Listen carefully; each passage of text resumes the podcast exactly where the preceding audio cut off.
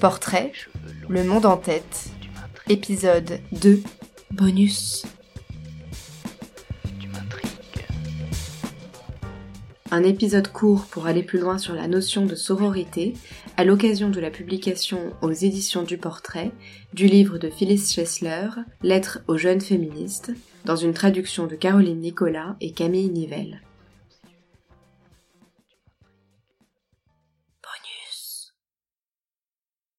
La quatrième vague du féminisme, forte des valeurs des trois précédentes qu'elle défend avec les nouveaux moyens techniques offerts par les réseaux sociaux, se réapproprie aujourd'hui le mot sororité et l'a réintroduit dans le langage courant.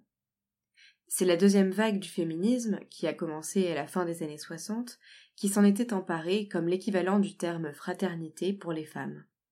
S'il y a fraternité, du latin frater, frère, qui désigne une solidarité entre les hommes, il y a sororité, du latin soror, sœur ou cousine, qui nomme une solidarité entre femmes. On devient sœur ou frère car on ne naît jamais, mais on devient toujours. Si la sororité est une relation de soutien entre femmes, exclut-elle l'entraide avec les hommes? Les avis sont partagés. Certaines les excluent, certaines les incluent, certaines veulent d'abord exclure les hommes pour les inclure plus tard. Quel est alors le mot qui nomme la solidarité entre femmes et hommes? C'est adelphi, du grec adelphos. Après avoir écouté dans le précédent épisode de Portrait la conception de la sororité de Phyllis Chesler, voici celle de Gloria Steinem, autre grande figure de la deuxième vague du féminisme, qui consacre un chapitre à la sororité dans Actions scandaleuses et rébellions quotidiennes, publié par les éditions du Portrait. Je suppose qu'il est évident, de par le type d'affirmation choisi ici, que j'étais en secret une non-conformiste. Je n'étais pas mariée, je gagnais ma vie par le biais d'un travail qui me plaisait, et j'avais des amis en dehors de mon groupe racial. J'avais, de fait, quand bien même sans tambour ni trompette, choisi de ne pas adopter le rôle féminin, ce qui rendait plus nécessaire encore de répéter les opinions communément admises, et même d'avoir une allure aussi conventionnelle que possible, afin d'éviter certaines des punitions que la société réservait à celles et ceux qui ne respectaient pas ses préceptes.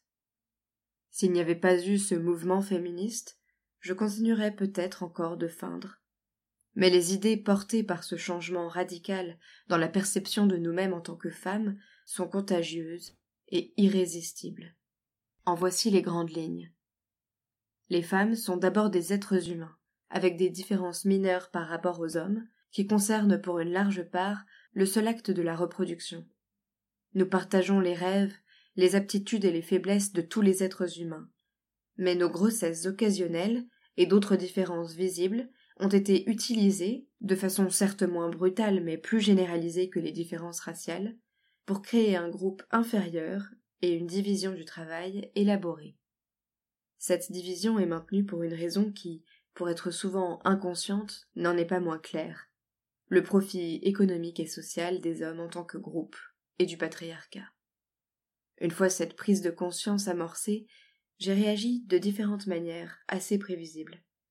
Tout d'abord, j'ai été étonné de la simplicité et de l'évidence d'une révélation qui enfin donnait du sens à mon expérience de vie. J'avais du mal à comprendre pourquoi je n'avais pas vu tout cela avant. Ensuite, je me suis rendu compte de l'écart entre cette nouvelle vision de la vie et le système qui nous entoure, ainsi que de la difficulté qu'il y aurait à expliquer cette prise de conscience féministe, et plus encore à amener les autres, notamment, mais pas uniquement, les hommes, à envisager un changement aussi radical. Mais cela est porteur d'une immense récompense. Il donne naissance à la sororité. Nous pouvons partager des expériences plaisanter, relater des scènes et décrire des humiliations qui ne signifient pas grand-chose pour les hommes, mais que les femmes comprennent. Le plus étrange concernant ces relations profondes et personnelles entre des femmes au sein d'une structure patriarcale, c'est qu'elles transcendent souvent aussi bien les barrières économiques, raciales et culturelles que celles de l'âge ou de l'expérience. Tous ces obstacles qui, dans une société masculine ou mixte, semblent impossibles à franchir. Même les barrières radicales deviennent un peu moins impressionnantes une fois que nous découvrons la réciprocité de nos expériences de vie de femmes. Lors d'une réunion de femmes menée par des domestiques noirs qui avaient constitué une coopérative d'emploi dans l'Alabama, une femme au foyer, blanche, m'avait posé des questions sur les réunions de sensibilisation, ou groupes de parole, qui constituent souvent une voie naturelle vers le féminisme.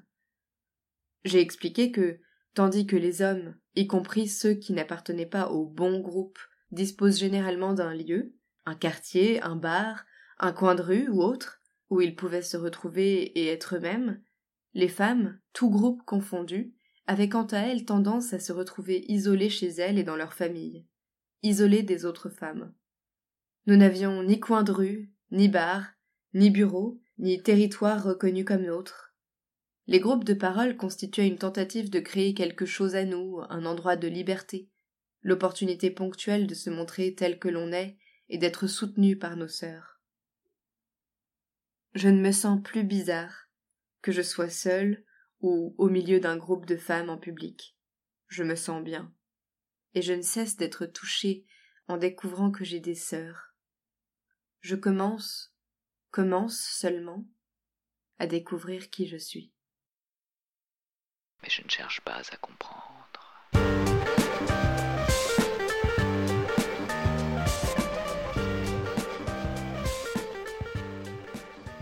C'était le bonus du deuxième épisode de Portrait, Le Monde en tête, un podcast conçu et réalisé par Margot Grélier et Gaël Bidan pour les éditions du Portrait. Les éditions du Portrait posent le principe de l'écriture du portrait comme l'affirmation de la pensée d'un individu, de sa capacité à réfléchir, à prendre des responsabilités, à apporter des idées nouvelles au monde. Des idées qui incluent toujours plus l'autre, et de façon plus générale qui lient le vivant. Les individualités pensent le collectif. Si cet épisode vous a plu, n'hésitez pas à nous laisser des étoiles et des commentaires dans votre application d'écoute, et bien sûr à partager le podcast autour de vous. À bientôt!